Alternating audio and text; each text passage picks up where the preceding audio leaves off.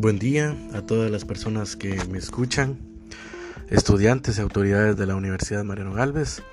En esta oportunidad hablaremos un poco de los proyectos de graduación o modalidades de graduación, las cuales eh, nos permiten alcanzar el grado académico de Magíster Artium de la Universidad Mariano Galvez de Guatemala.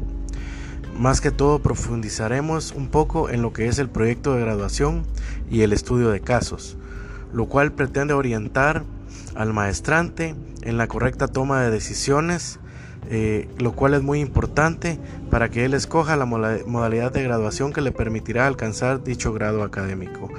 Esperamos les guste. Gracias.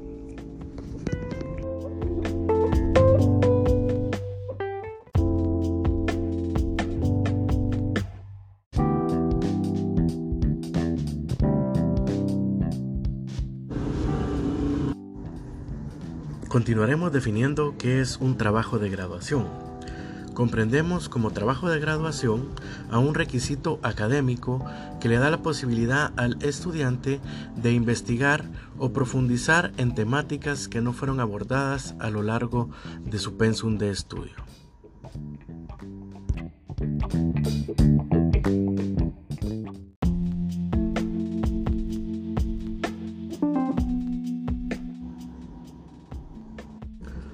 Continuaremos, continuaremos con las ideas principales de lo que es el proyecto educativo.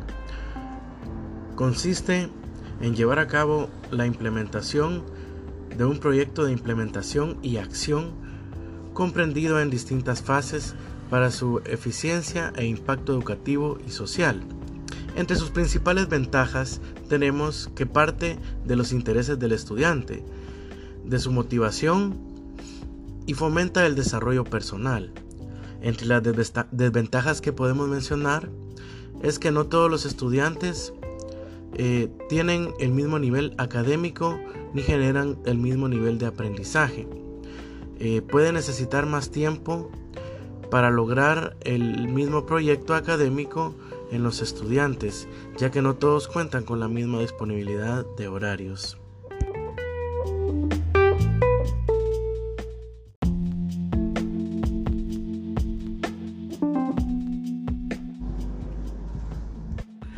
Hablaremos un poco de lo que es el estudio de casos.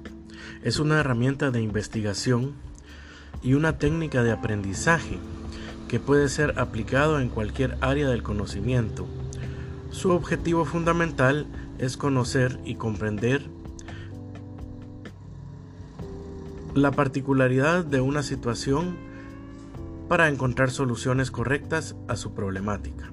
Entre sus ventajas encontramos eh, que es potencial indicador de la enseñanza activa, ya que permite trabajar aspectos técnicos y metodológicos.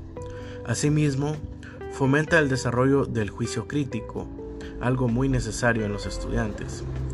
Entre sus desventajas debemos de mencionar que debe contarse con mucha disponibilidad de tiempo para prepararse e investigar a fondo el tema y poderlo defender. Otra desventaja que podemos mencionar es que es la modalidad en la que más estudiantes reprueban.